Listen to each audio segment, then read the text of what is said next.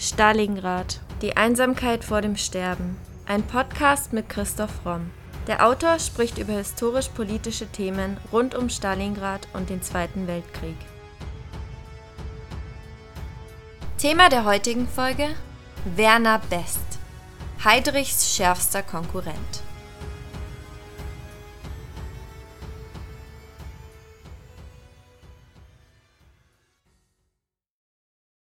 Der Journalist Götz Ali nannte ihn einmal der dritte Mann. In den personenorientierten Darstellungen des Nationalsozialismus findet man Werner Best allenfalls als Statisten wieder. Dabei prägte er als Spiritus Rector der Gestapo maßgebend das in der Kombination von rücksichtsloser Radikalität und sachlicher Rationalität geprägte Bild des Nazi-Juristen wie kaum ein anderer. Er baute das Reichssicherheitshauptamt mit auf und koordinierte 1939 die Morde der Einsatzgruppen im besetzten Polen. Best gehörte zu den Ideengebern der Endlösung und stellte 1941 die Weichen für die Deportation der französischen Juden. Einflussreich war er nicht zuletzt deswegen, weil er durch seine Personalpolitik in den Sicherheitsdiensten für die Ausbildung einer für die SS bezeichnenden Funktionselite maßgeblich war die über das Jahr 1945 hinaus ihren Einfluss auf die Bundesrepublik geltend zu machen verstand. Die Geschichte dieses Schreibtischtäters erzählen wir in der heutigen Podcast-Folge. Karl Rudolf Werner Best wurde am 10. Juli 1903 in Darmstadt als Sohn des Postinspektors Rudolf Best und dessen Frau Caroline geboren. Seine Kindheit verbrachte er von 1905 bis 1912 im schlesischen Liegnitz, dann in Dortmund. Im Herbst 1914 starb der Vater an den Folgen einer Verwundung, die er sich als Soldat an der Westfront geholt hatte.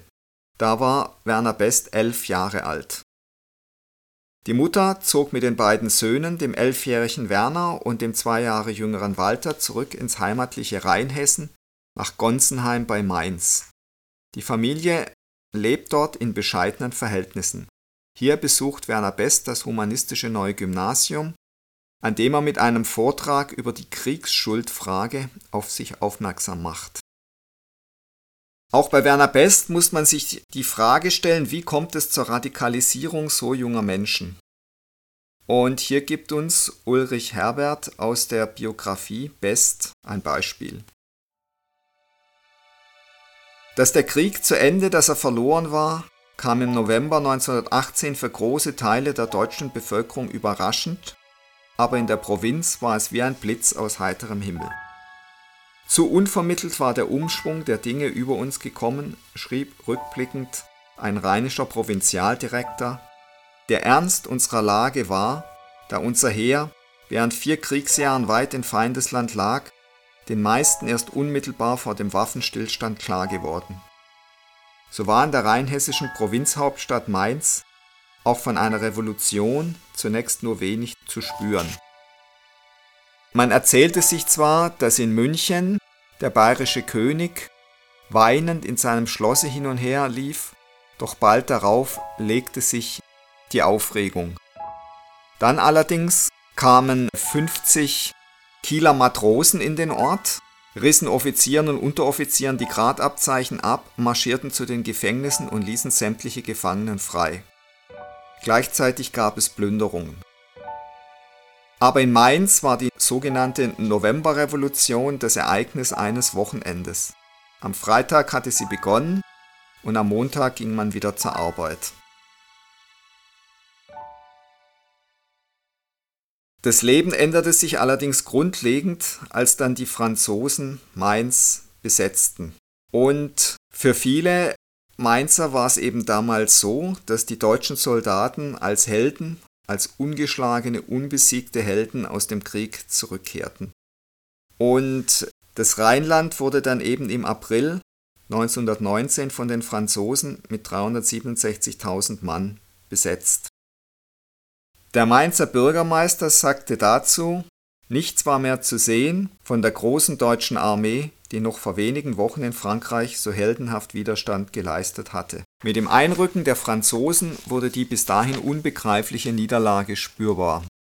Und es gab sofort erste Einschränkungen wie Ausgehverbot, Belagerungszustand, Sperrung des Verkehrs mit dem unbesetzten Gebiet, Unterbrechung der Postverbindungen, Grußpflicht für alle deutschen Beamten gegenüber französischen Offizieren.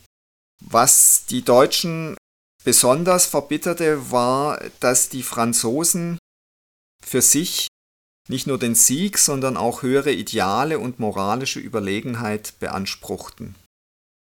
Die sogenannte Franzosenzeit hinterließ in Rheinhessen und vor allem eben auch in Mainz tiefe und langfristig wirksame Eindrücke und hatte zur Folge, dass die politischen Probleme ausschließlich unter dem nationalen Gesichtspunkt beurteilt wurden.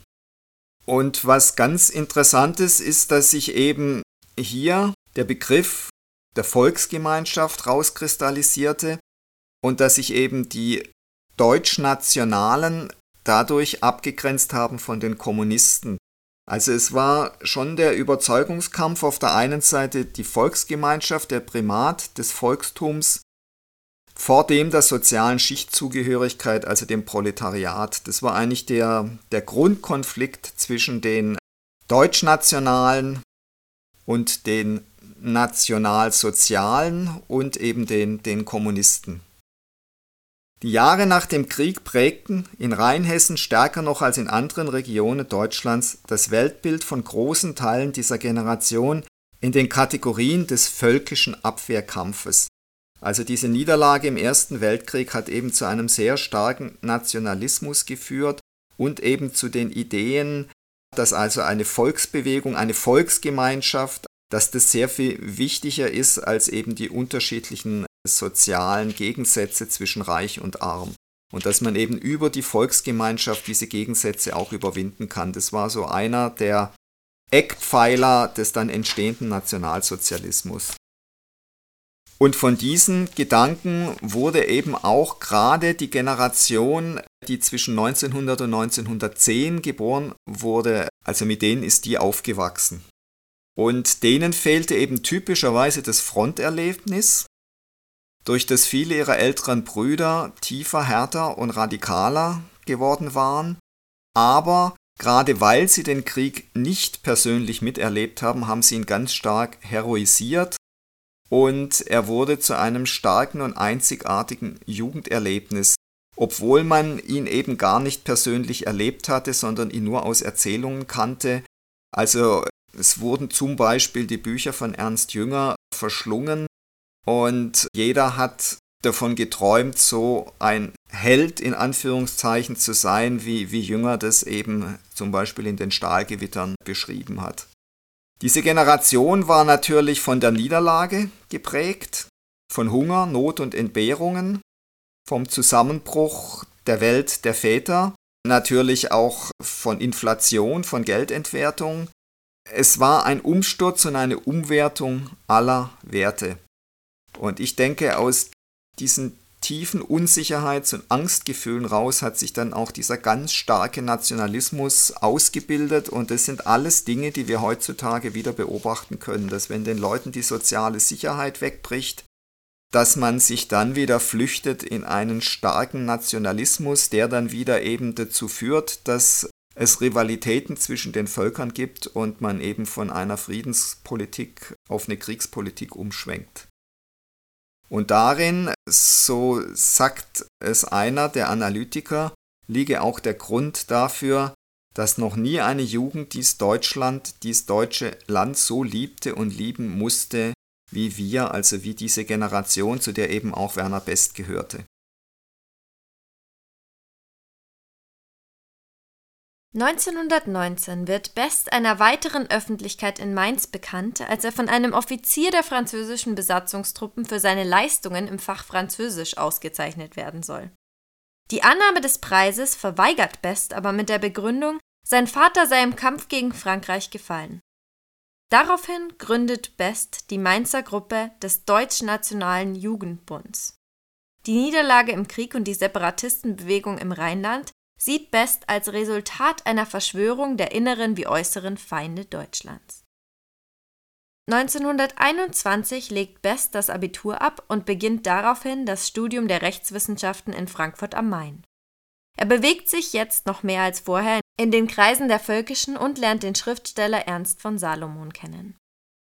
Schnell steigt er innerhalb des völkisch-antisemitischen Deutschen Hochschulrings auf, indem er das Rheinlandamt leitet.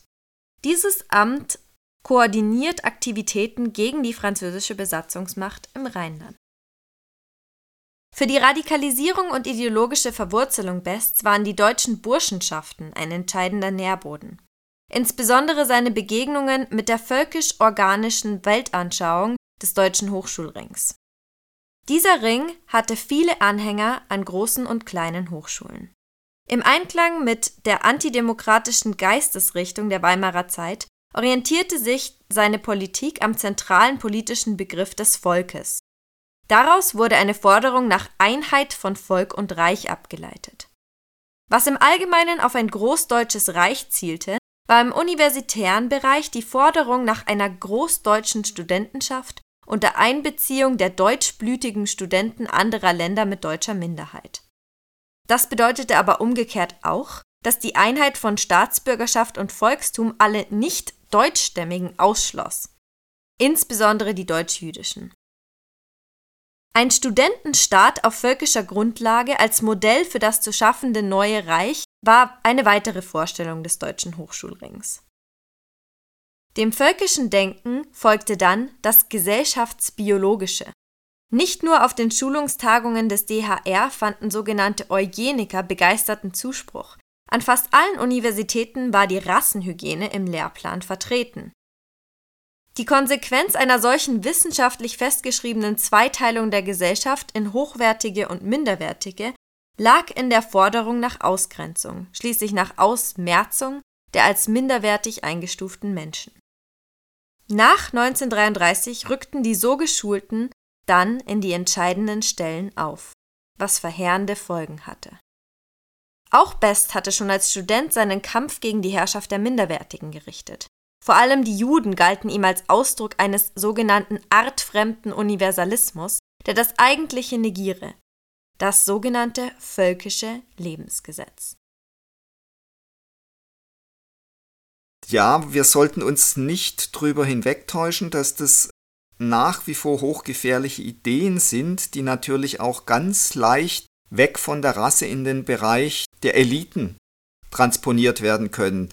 Wir reden heute nicht über höherwertige Rassen, das ist natürlich glücklicherweise seit damals zu Recht verpönt, aber wir sprechen wieder über sogenannte Eliten und auch darin liegt natürlich die Gefahr, ich nenne es jetzt mal eines geistigen Rassismus begründet. Also sich besser zu fühlen als den anderen, den anderen auszugrenzen, ihn als weniger klug zu empfinden, eben auch was jetzt wieder einreißt in Diskussionen, nicht mehr zuzuhören, sondern den anderen sofort zu diffamieren und niederzumachen. Das hat sehr wohl sehr viel mit der Geisteshaltung zu tun, mit der damals die sogenannte Elite eben ins Dritte Reich marschiert ist. Best wechselt dann 1923 an die Gießener Universität und er wird 1924 wegen Aktivitäten im Rheinland von einem französischen Kriegsgericht zu drei Jahren Haft und einer Geldstrafe von 1000 Reichsmark verurteilt, kommt aber aufgrund eines Gnadengesuchs seiner Mutter und der Bemühungen der Reichsregierung bald wieder frei sein Aufsatz 1926 Internationale Politik der Nationalisten macht Best innerhalb der nationalistischen Intelligenz bekannt.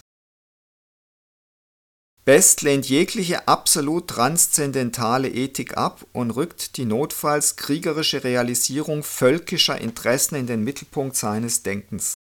Nicht der Hass auf andere Völker sei dabei ausschlaggebend, sondern der nüchtern sachliche Vollzug von Naturgesetzen für diesen Habitus der leidenschaftslosen Exekution völkischer Eigeninteressen prägt Best später den Begriff heroischer Realismus, der den Einfluss von Ernst Jünger und Edgar Jung auf sein Denken widerspiegelt.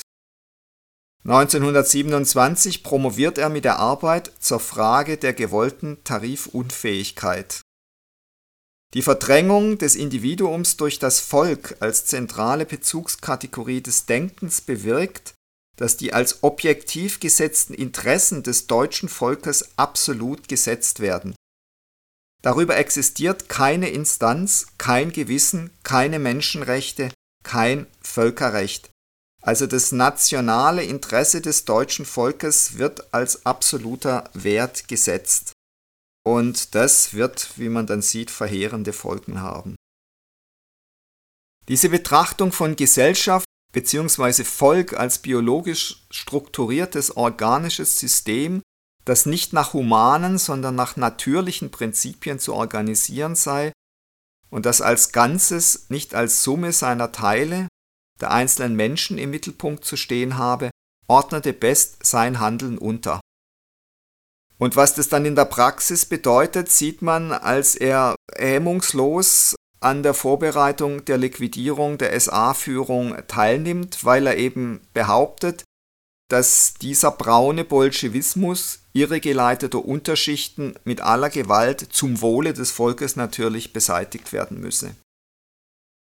Zunächst allerdings tritt er 1930 der Nationalsozialistischen Deutschen Arbeiterpartei erstmal bei und wird Leiter der Rechtsabteilung der hessischen NSDAP-Führung.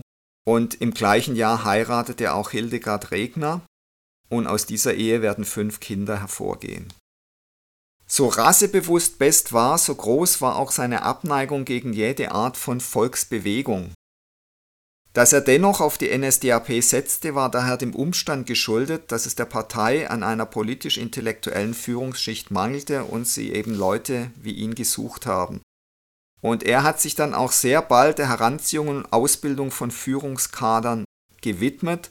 Und er ist einer der Hauptorganisatoren der Funktionseliten des Dritten Reichs.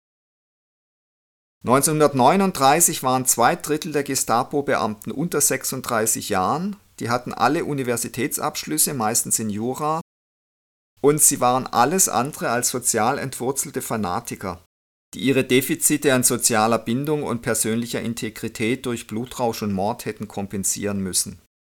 Oder die sich der Tragweite ihres Handelns nicht bewusst gewesen wären.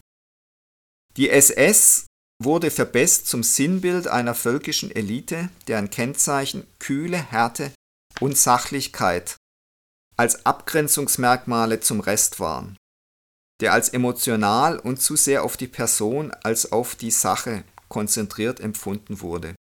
Kühle Rationalität und ideologische Aufladung, also ein scheinbarer Widerspruch, das ist ganz interessant, aber eben beides ermöglichten eine Mentalität, die es den Einzelnen erlaubte, ohne Reflexion oder Diskussion, aber auch ohne Befehl im Moment der Bewährung das Richtige zu tun und dabei unter den sich bietenden Handlungsalternativen die jeweils radikalste zu wählen.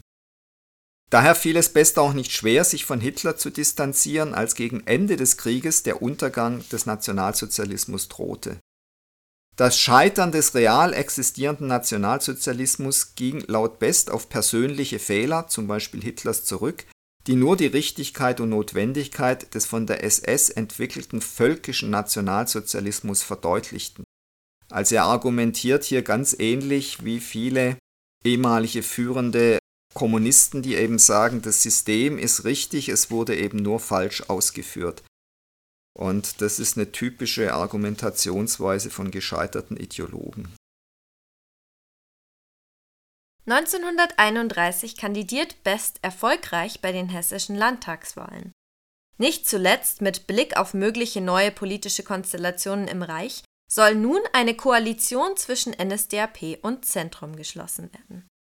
Am 5. August 1931 überreicht Best bei einer Konferenz von NSDAP-Funktionären auf dem Boxheimer Hof bei Lampertheim einem von ihnen einen von ihm verfassten Entwurf nationalsozialistischer Notstandsproklamationen für den Fall, dass die NSDAP in bürgerkriegsähnlichen Auseinandersetzungen mit Kommunisten die Macht erringen sollte. Die Veröffentlichung dieser Boxheimer Dokumente durch das preußische Innenministerium bringt die Verhandlungen aber zum Stocken. Ein Auszug aus den Boxheimer Dokumenten. Volksgenossen, Die seitherigen Träger der Staatsgewalt im Reiche wie im Lande sind durch die Ereignisse der letzten Tage weggefallen. Die unerhörte Gefahr erfordert außerordentliche Maßnahmen, um zunächst das nackte Leben des Volkes zu retten. Erste Aufgabe ist Herstellung der öffentlichen Sicherheit und die Organisation der Volksernährung. Nur schärfste Disziplin der Bevölkerung und rücksichtsloses Durchgreifen der bewaffneten Macht lassen die Lösung dieser Aufgaben als möglich erscheinen. Deshalb gebe ich folgenden Befehl an die gesamte Bevölkerung des Landes bekannt. Erstens, jeder Anordnung der SA, Landswehren und ähnliches, gleich von welchem Dienstgrade erteilt, ist sofort Folge zu leisten. Widerstand wird grundsätzlich mit dem Tode bestraft. Zweitens, jede Schusswaffe ist binnen 24 Stunden an die oben genannten Dienste abzuliefern. Wer nach Ablauf dieser Frist im Besitz einer Schusswaffe angetroffen wird, wird als Feind der Landeswehren und des deutschen Volkes ohne Verfahren auf der Stelle erschossen. Drittens, jeder im Dienste öffentlicher Behörden oder öffentlicher Verkehrsanstalten stehende Beamte, Angestellte und Arbeiter hat sofort seinen Dienst wieder aufzunehmen. Widerstand und Sabotage wird mit dem Tod bestraft. Die von der Führung der SA, Landswehren oder ähnliches erlassenen Notverordnungen haben für jedermann mit dem Tage ihrer Veröffentlichung durch Anschlag Gesetzeskraft. Verstöße gegen diese Notverordnungen werden in besonders schweren Fällen über die ihnen bestimmten Strafen hinaus mit dem Tode bestraft. Alle Lebensmittel stehen zur Verfügung der Führung der SA, Landeswehren oder ähnliches und sind an deren Beauftragte auf Anforderung ohne Entgelt abzuliefern. Jeder Erzeuger hat unverzüglich eine genaue Aufstellung aller in seinem Eigentum stehenden Lebensmittel der für ihn zuständigen Bürgermeisterei einzureichen. Jeder Verkauf und jede tauschweise Veräußerung von Lebensmitteln ist verboten. Strafe für jede Vereitelung der Feststellung und Ablieferung für jeden Verkauf und Tausch von Lebensmitteln a. immer Einziehung des gesamten Vermögens b. daneben zulässig jede Art und jeder Grad von Freiheitsstrafen Todesstrafe nach dem ersten Befehl an die Bevölkerung des Führers auch möglich.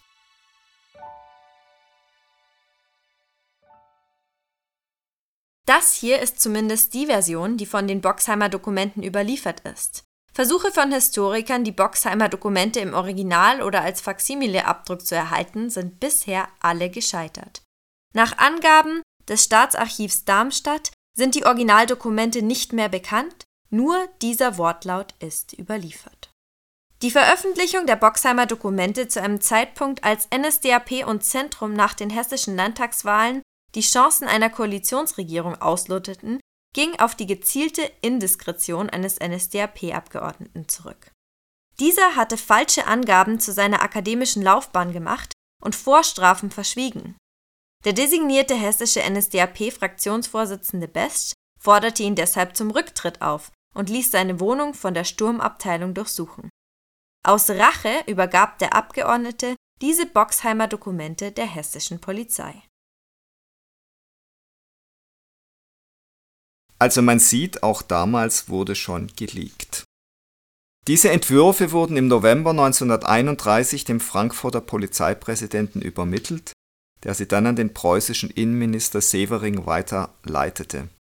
Best wurde daraufhin aus dem Justizdienst entlassen und wegen Hochverrats angeklagt. Der auf die legalistische Fassade seiner Partei bedachte Hitler distanzierte sich sofort von den Boxheimer Thesen. Dem Autor trugen sie den Beinamen Boxheim Best ein und die vorläufige Entlassung aus dem Staatsdienst. Seiner weiteren Karriere schadeten sie jedoch nicht ein gegen Best eingeleitetes Untersuchungsverfahren wegen Hochverrats wurde auf Betreiben des Reichskanzlers Brüning und des Oberreichsanwalts im Oktober 1932 mit der Begründung eingestellt, die Pläne hätten sich nicht gegen die legale Regierung, sondern gegen kommunistische Revolutionäre gerichtet.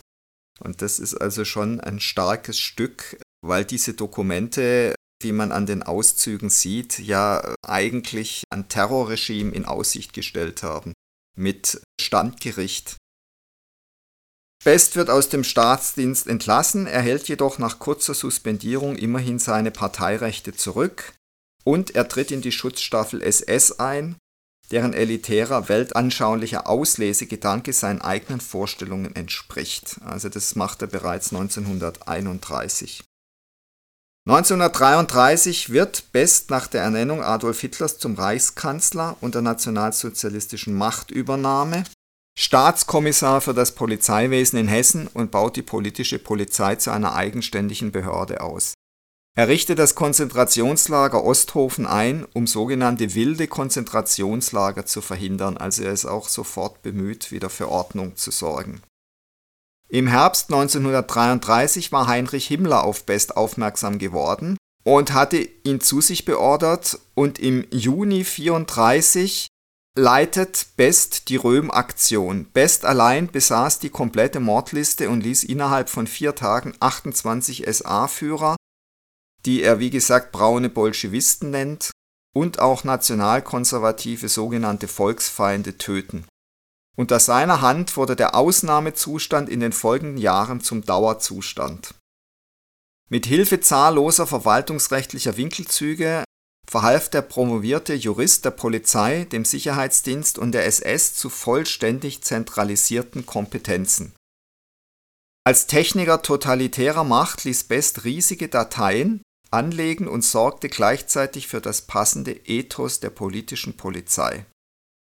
Er verstand sie als Einrichtung, die den politischen Gesundheitszustand des deutschen Volkskörpers sorgfältig überwacht, jedes Krankheitssymptom rechtzeitig erkennt und die Zerstörungskeime, mögen sie durch Selbstzersetzung entstanden oder durch vorsätzliche Vergiftung von außen hineingetragen worden sein, feststellt und mit jedem geeigneten Mittel beseitigt.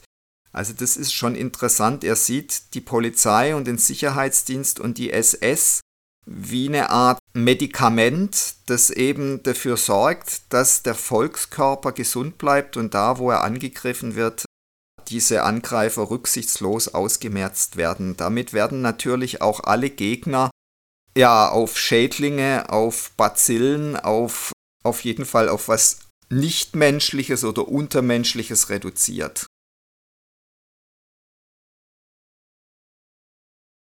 Im September 1933 wird das NSDAP-Mitglied, das die Boxheimer Dokumente verraten hatte, plötzlich ermordet aufgefunden. Best ist der Hauptverdächtige. Deshalb muss er, da er zudem in einen innerparteilichen Machtkampf verwickelt ist, seinen Posten räumen. Er wird daraufhin Leiter des Oberabschnitts Südwest des Sicherheitsdienstes mit Sitz in Stuttgart und bekommt die Zuständigkeit für Württemberg und Baden. Er unterstützt Heinrich Himmler bei dessen Bemühungen, in diesen Ländern zum politischen Polizeikommissar ernannt zu werden. Schon im September wird er allerdings durch Gauleiter Sprenger von seinem Posten als Staatskommissar des Polizeiwesens in Hessen wieder entlassen. 1935 wird Best stellvertretender Leiter des preußischen Geheimen Staatspolizeiamts in Berlin und wirkt maßgeblich an der organisatorischen wie legitimatorischen Expansion der Geheimen Staatspolizei Gestapo mit, indem er den Tätigkeitsbereich der Gestapo als rechtsfreien Raum staatlichen Handelns definiert. Best leitet außerdem die mit der Verfolgung von Landesverrat im Inneren befasste Abwehrpolizei und bemüht sich erfolgreich um reibungslose Beziehungen zwischen den Nachrichtendiensten von Polizei und Wehrmacht. Best predigte nicht Hass, sondern kalte, rassische Generalprävention. Als 1938 unmittelbar nach den Novemberpogromen 24.000 jüdische Männer zur weiteren Einschüchterung als Geiseln in die Konzentrationslager gesperrt wurden, forderte er vom Finanzminister Geld. Anderenfalls müsse die weitere Durchführung der staatspolitisch wichtigen Sicherungsmaßnahmen einfach aus Mangel an Haftraum scheitern. 1939 nach Gründung des Reichssicherheitshauptamtes RSHA unter dessen Dach Gestapo, Kriminalpolizei und SD vereint werden, übernimmt Best die Leitung des Amts I und damit die Verantwortung für Personal und Organisation des SD. Er avanciert zum Stellvertreter Reinhard Heydrichs, in dessen Eigenschaft als Chef der Sicherheitspolizei und des SD und lenkt die Einsatzgruppen, die unmittelbar nach dem deutschen Überfall auf Polen mit der Ermordung der polnischen Führungsschicht beginnen Jeder Versuch, eine andere politische Auffassung durchzusetzen oder auch nur aufrechtzuerhalten, wird als Krankheitserscheinung, die die gesunde Einheit des unteilbaren Volksorganismus bedroht, ohne Rücksicht auf das subjektive Wollen seines Trägers, ausgemerzt.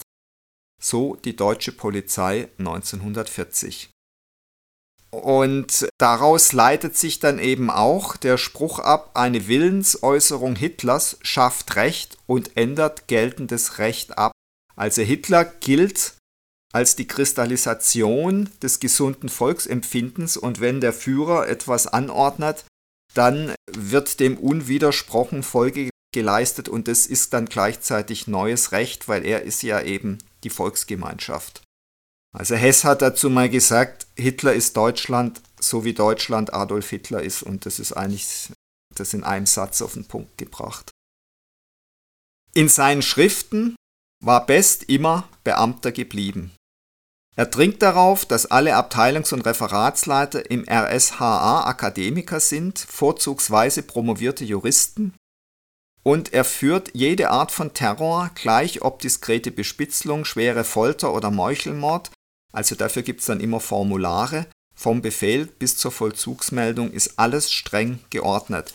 Also es wird nach Vorschrift gemordet und gefoltert und es hat alles seine typisch deutsch-bürokratische Ordnung. Es dauert nicht lang, bis Heydrich in Best, trotz dessen Loyalität und nimmermüder Dienstbereitschaft, einen lästigen Bremser zu sehen beginnt, weil Heydrich im Gegensatz zu Best dann auch gern mal über selbst erlassene Vorschriften hinweggeht und die Sache noch radikaler angeht. Nach seinem Bruch mit Heydrich 1940 weicht Best nach Paris aus. Er wird dort Chef der Zivilverwaltung und er sorgt dafür, dass die französische Gendarmerie wieder bewaffnet wird. Und das ist dann auch sehr erfolgreich, weil er dann damit erreicht, dass im besetzten Frankreich die eigene Gendarmerie für Recht und Ordnung sorgt. Das funktioniert ziemlich gut. Und später in Dänemark ist es Best, der die einzigen freien Wahlen im deutsch besetzten Europa stattfinden lässt. Das ist schon interessant, weil man eben sieht, dass Best, wenn es drauf ankommt, eben immer das macht, was er glaubt, was im Moment rational am besten, am erfolgversprechendsten ist. Und das ist, glaube ich, auch die Teil des Nationalsozialismus, die am gefährlichsten war. Das waren diese formal intelligenten Männer, die rücksichtslos Effektivität und Rationalität vertreten haben um jeden Preis und denen es eigentlich nur darum ging, möglichst effektiv und erfolgreich zu sein. Also sozusagen die Manager des Dritten Reiches. Diese Wahlen brachten der Sozialdemokratischen Partei 1943 mehr als 44 der dänischen Nazi-Partei 2% der Stimmen ein. Dies alles geschah gegen den ausdrücklichen Willen des Staatssekretärs im Auswärtigen Amt Ernst von Weizsäcker und gegen den Willen Hitlers, aber interessanterweise mit der ausdrücklichen Billigung Heinrich Himmlers. Denn Himmler und seinem SS-Führer Best ging es nicht um narzisstische Prinzipienreiterei, sie wollten das Musterprotektorat Dänemark weiterhin mit ganzen 215 deutschen Besatzungsverwaltern im Zaum halten und nicht zuletzt den ruhigen Fluss bedeutender Fleisch- und Butterlieferungen an den deutschen Normalverbraucher gewährleisten. Und das ist ihnen in dem Fall auch sehr gut gelungen. Also man sieht, dass wenn es mehr von diesen rein rationalen Managerfiguren des Dritten Reichs gegeben hätte, dann wäre dieses Regime sicher noch sehr viel gefährlicher und erfolgreicher gewesen, als es war. Zugrunde gerichtet haben es auf jeden Fall die Ideologen und die irrationalen Elemente, zu denen natürlich auch Hitler gezählt hat, wobei es bei Hitler eben auch sehr ambivalent war. Und das ist auch was, was interessant ist. Auch bei Best gibt es ja in der Person durchaus auch irrationale Elemente bei aller Rationalität, die er hier an den Tag legt. Best orientiert sich an Schriften von Karl Schmidt und dabei ist eben nicht der Hass auf andere Völker ausschlaggebend, sondern der nüchtern sachliche Vollzug von Naturgesetzen, was in dem Fall natürlich auch immer sozialdarwinistische Naturgesetze heißt, also das Recht des Stärkeren, des Erfolgreicheren. Zwar wendet sich Best gegen eine Heranziehung der als minderwertig betrachteten Völker zu niederen Arbeiten, keineswegs aber gegen deren Vernichtung.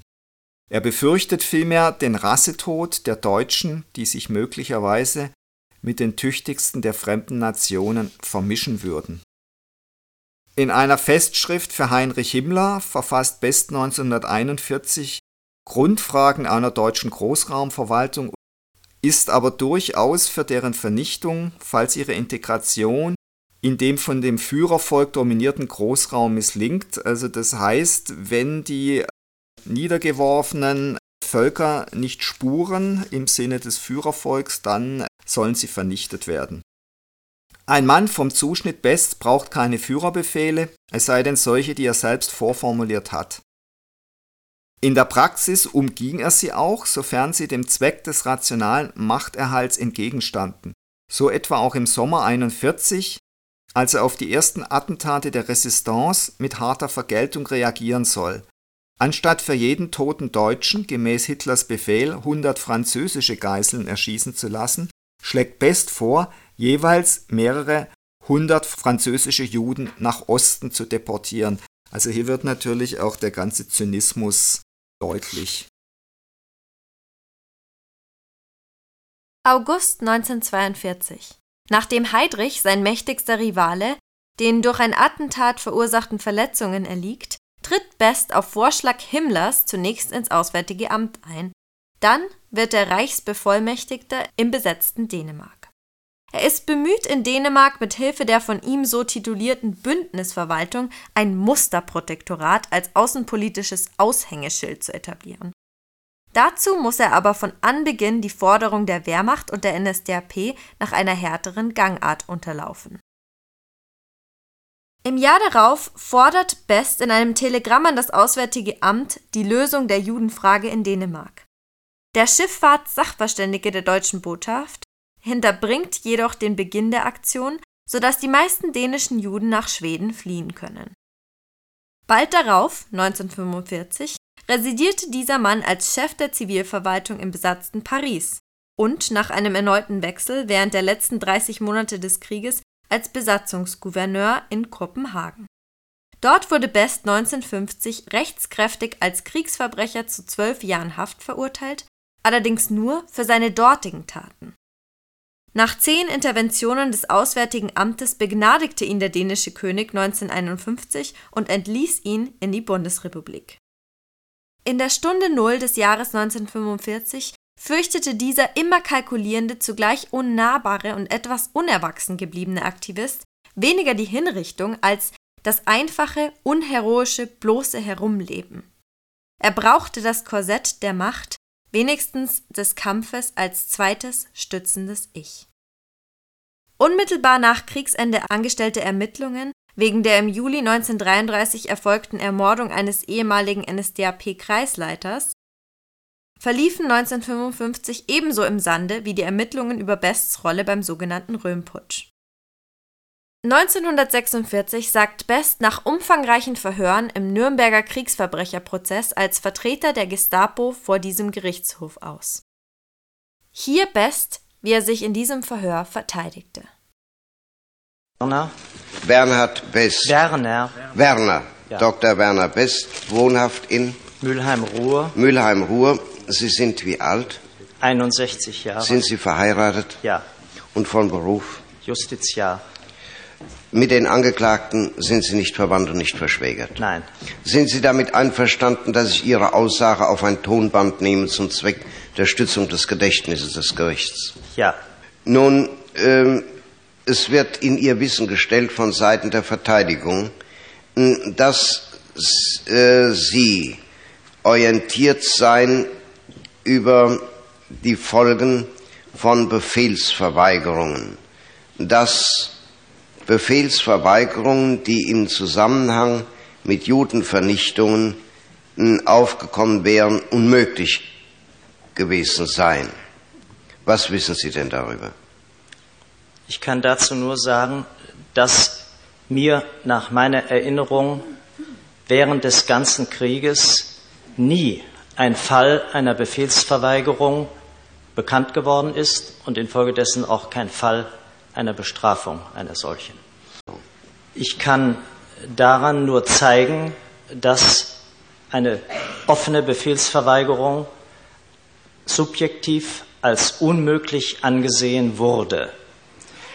Dem General Otto von Stülpnagel sind nachdem bestimmte Attentate im besetzten Frankreich vorgekommen waren, auf seinen Dienstwege vom Führerhauptquartier über das Oberkommando des Heeres bestimmte Repressalien, nämlich Geiselerschießungen, befohlen worden, die er für unrichtig, sowohl sachlich unrichtig wie auch für rechtlich, soweit er sich rechtliche Erwägungen machen konnte, unberechtigt hielt, denn sie waren zweifellos exzessiv im Verhältnis 50 zu 1 und mehr.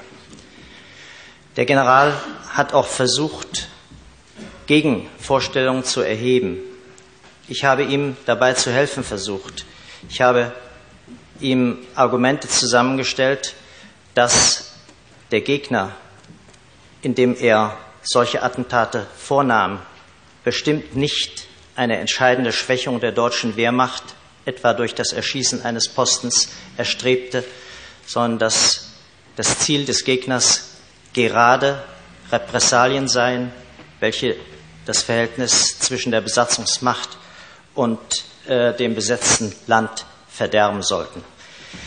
Mit diesen Argumenten hat der General versucht, gegen diese Geiselbefehle anzugehen, aber er hat sie regelmäßig vollzogen, wenn befohlen worden war, mit der Begründung, die er mir gegenüber gelegentlich in die Worte kleidete, was soll ich tun? Wenn ich Nein sage, stehe ich an der Wand. Ich habe die politischen Folgen einer solchen Maßnahme in einer Weise gekennzeichnet, die abschreckend wirken sollte. Und als ich damit keinen Erfolg hatte, stand ich in einer Grenzsituation, in der jeder für sich selber seine Entscheidung treffen muss. Ich entschied mich in diesem Falle dafür, die Aktion zu verraten, was dazu führte, dass äh, etwa 6000 Juden fliehen konnten und nur 477 festgenommen werden konnten. Sind noch Fragen von Seiten des Gerichts? Bitte schön. Ja. Zum letzten, Sie haben aber damals gemeldet, Dänemark sei judenfrei.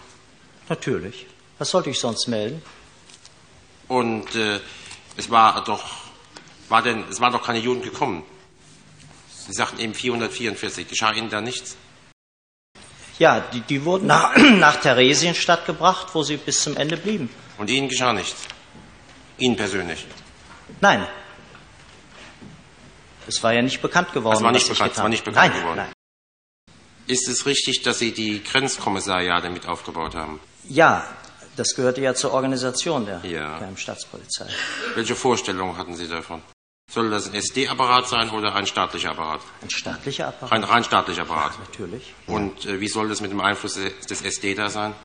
Unmittelbaren Einfluss des SD auf nachgeordnete Dienststellen der Geheimstaatspolizei gab es an sich überhaupt nicht.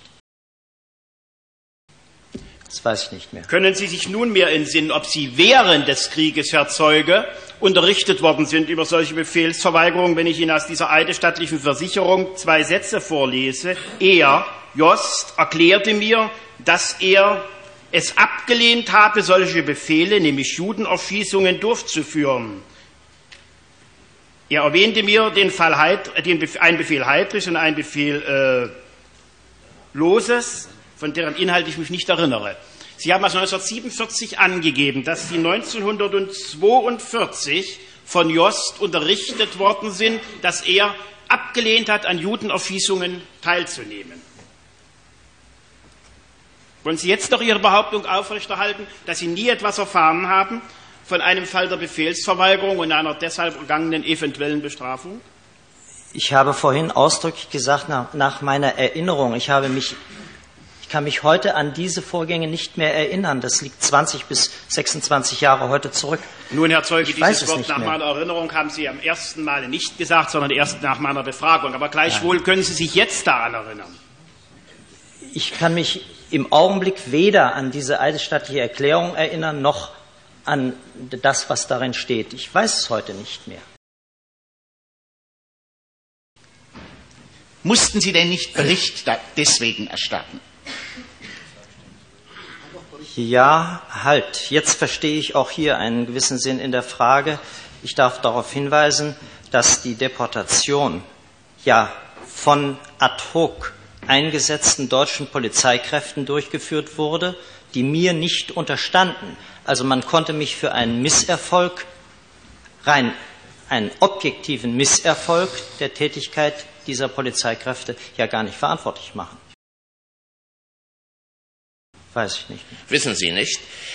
Wissen Sie nicht, wenn ich Ihnen Näheres, um Ihr Gedächtnis zu stützen, vorhalte, dieses Dokument hm, hatten Sie, trägt Ihre Unterschrift als Kriegsverwaltungschef für den, äh, beim Befehlshaber Frankreich und bezieht sich auf die Anordnung der Internierung und Deportierung aller jüdisch, der gesamten jüdischen Bevölkerung in Frankreich zur Entjudung. Da haben wir wieder das Wort Frankreichs. Dieses Entjudung Frankreichs. Können Sie sich an dieses Dokument erinnern, dass Sie das unterzeichnet haben? Herr Vorsitzender, darf ich fragen, ob diese Frage überhaupt zum Gegenstand meiner Vernehmung gehört? Ich darf diese Begründung noch ergänzen. Der Zeuge war bereits zur Zeit der Weimarer Republik einer der wesentlichsten Faktoren des Narzissmus, die die äh, Endlösung schon 32 vorbereitet haben. 1932 hat er hier in Hessen die sogenannten Boxheimer Protokolle entworfen, die vorsahen, dass der gesamten jüdischen Bevölkerung Deutschlands die Lebensmittel entzogen werden sollten, dem letztlich alle die Maßnahmen vorsahen, die schließlich zu Auschwitz führten. Es ist damals ein Hochverratsverfahren gegen ihn eingeleitet worden. Das Hochverratsverfahren verlief wie alle solche Dinge in der Weimarer Republik im Sande. In der Zwischenzeit kamen die Nazis ans Ruder oder wurden in die Macht geschoben und mit ihnen der Herr Zeuge. Deswegen widerspreche ich zusätzlich seiner Beeidigung. Nach einem großen Auftritt im Zeugenflügel des Nürnberger Kriegsverbrechergefängnisses brach Best dieser Halt unter den unübersichtlichen, fast freundlichen Bedingungen dänischer Untersuchungshaft plötzlich weg. Das war die Stunde seiner Ehefrau Hilde. Als sie ihren Mann 1947 besuchte, hatte dieser Sedativa geschluckt, klammerte sich an einen Gesprächszettel, hackte Punkte ab, versank in Weinkrämpfe und sprach von der allseits idealen Lösung des Suizids. Sie aber herrschte ihn an, verlangte straffe Haltung. Wie ein Soldat seine Dienstzeit abdient, so solle er gefälligst die Haftzeit hinter sich bringen, hart und biegsam wie Stahl. Er werde, so gelobte der einst so zackig uniformierte Weltanschauungskämpfer Best, mit allen Kräften gegen die Gefahr des Minderwertigwerdens ankämpfen. Und dabei blieb er dann tatsächlich. Das Stadtgericht Kopenhagen verurteilt Best 1948 zum Tode, im Berufungsverfahren 49 zunächst zu fünf Jahren und dann im zweiten Revisionsverfahren zu zwölf Jahren Haft. Nach seiner nicht zuletzt auf deutschen Druck hin ausgesprochenen Begnadigung zieht Best in die Bundesrepublik Deutschland 1951 und tritt in eine Essener Anwaltskanzlei ein und von hier aus lenkt er die Kampagne für eine Generalamnestie zugunsten von NS-Tätern. Also er zeigt keinerlei Reue oder Schuld, sondern sobald er wieder frei ist, versucht er seinen ehemaligen Mittätern zu helfen, so gut er kann. Ein üppiges Auskommen erhält er als Justiziar bei der Firma Hugo Stinnes, aber das genügt ihm nicht, sondern er entwickelt neues Sendungsbewusstsein. Mit Erfolg fordert er die Wiedereingliederung seiner Gestapo-Beamten in den öffentlichen Dienst der Bundesrepublik. Und er ist da wirklich bald die Spinne im Netz und zentral bei der Verteidigung seiner ehemaligen Mittäter ist, dass er dafür sorgt, dass äh, gängige Praxis wird zu leugnen, dass man irgendwas von der Endlösung vom Holocaust gewusst hat oder dass einem das bekannt war. Das deutsche Entnazifizierungsverfahren 1958 endet im September damit, dass Best von einer Westberliner Spruchkammer zu 70.000 Mark Sühne verurteilt wird. Es gibt dann allerdings ein Berufungsverfahren 1962 und trotz Einstufung als Hauptbeschuldigter wird die Strafe dann tatsächlich von 70.000 auf 100,40 D-Mark reduziert. Also so viel zur Verfolgung ehemaliger NS-Täter in der Bundesrepublik Deutschland. 1969, also elf Jahre später, wird er dann im Zuge von Ermittlungen gegen Angehörige des Reichssicherheitshauptmanns erneut verhaftet. Und es geht darum, dass eben die von ihm befehligten Einsatzgruppen in Polen mindestens 8723 Menschen umgebracht haben, aber das Gericht stellt das Verfahren wegen Verhandlungsunfähigkeit von Best ein. Und im Jahr 1982 lehnt die neunte große Strafkammer den seit 13 Jahren bestehenden Haftbefehl ab bzw. hebt ihn auf mit der Begründung, der Angeklagte wäre aufgrund erheblicher Merk- und Gedächtnislücken sowie fortschreitender Arteriosklerose verhandlungsunfähig. Nach dem Konkurs seines Arbeitgebers Stinnes wirkt Bess, obwohl er ja angeblich an Gedächtnisstörungen leidet, weiter als Entlastungszeuge in NS-Verfahren mit. Und Bess Auftritt als Zeuge bei einem solchen Verfahren führt zur Feststellung seiner Verhandlungsfähigkeit. Also man erkennt jetzt, dass er sehr wohl noch verhandlungsfähig ist, aber bevor man dann ihn wieder vor Gericht ziehen kann, stirbt er am 23. Juni 1989 in Mülheim an der Ruhr. Am 5. Juli eröffnet dann die Staatsanwaltschaft Düsseldorf, also nach seinem Tod, den Antrag auf Eröffnung eines Verfahrens gegen Best wegen des Mordes an diesen 8723 Menschen in Polen. Die Biografie Best verdeutlicht, dass die Vorstellung, es habe sich bei der NS-Funktionselite um ein paar oder viele, jedenfalls aber um marodierende Fanatiker gehandelt, die im Zuge der Gleichschaltung nach oben gespült wurden, im Grunde aber plebejischen Ursprungs gewesen seien, das ist zwar nach wie vor populär, aber es ist völlig unzutreffend. So werden für gemeinhin eher SA-Schläger oder KZ-Aufseher als NS-Verbrecher angesehen, nicht aber promovierte Juristen, die als Einsatzgruppenleiter im Osten tätig waren. Ihnen fehlen offenbar die sogenannten spezifischen Verbrechereigenschaften. Diese Sicht auf die Dinge ist aber, wie es Ulrich Herbert in seiner Bestbiografie aufzeigt, in einem erschreckenden Maße unhistorisch, weil es die ideologische Aufladung der ersten deutschen Studentenbewegung des 20. Jahrhunderts und ihre weit und langwirkenden Ausstrahlungen völlig verkennt.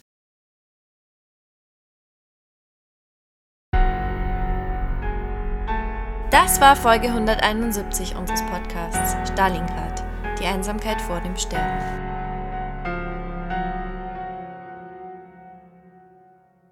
Briefe an die Front, Briefe von der Front. Was schreibt jemand, der im Zweiten Weltkrieg kämpfte, über die schreckliche Realität, mit der er sich Tag für Tag konfrontiert sieht? Wie viel durften die Menschen zu Hause vom Frontgeschehen wissen? Die Antworten auf diese Fragen sind so überraschend wie erschütternd. In einer Neuauflage von Stalingrad, Die Einsamkeit vor dem Sterben, hat Christoph Fromm seinen Erfolgsroman durch Originalstimmen erweitert. Die Briefe seiner Mutter an ihren Verlobten an der Front schwebten bisher nur im Hintergrund der Geschichte. Jetzt bekommen auch LeserInnen Einblick in Fromms Recherchegrundlage. Die Neuausgabe von Stalingrad mit Vorwort und Briefen ist ab sofort überall dort erhältlich, wo es E-Books gibt. Das ist fast schon ein Muss für alle Fans von Stalingrad, die Einsamkeit vor dem Sterben. Oder, liebe Podcast-Community? Egal, ob ihr zustimmt oder nicht, jetzt wollen wir von euch hören.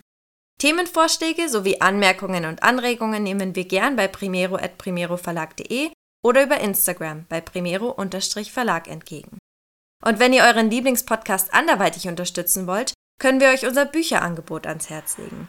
Zum Beispiel die Dystopie Thor und der Gott des Feuers, die zu den aktuellen Lieblingen der Science-Fiction-Community zählt. Oder den Wirtschaftsthriller Die Macht des Geldes, der auch Jahrzehnte nach dem Mauerfall noch lange nicht an Relevanz verloren hat. Mehr Infos findet ihr auf unserer Website oder unseren Social-Media-Kanälen. Außerdem freuen wir uns natürlich immer über kleine Spenden via PayPal. Den Link dazu findet ihr in der Podcast-Beschreibung und auf unserer Website. Aber in jedem Fall vielen Dank, dass ihr so treu und interessiert unseren Stalingrad-Podcast hört. Wir hoffen, ihr bleibt uns noch über viele weitere Folgen erhalten.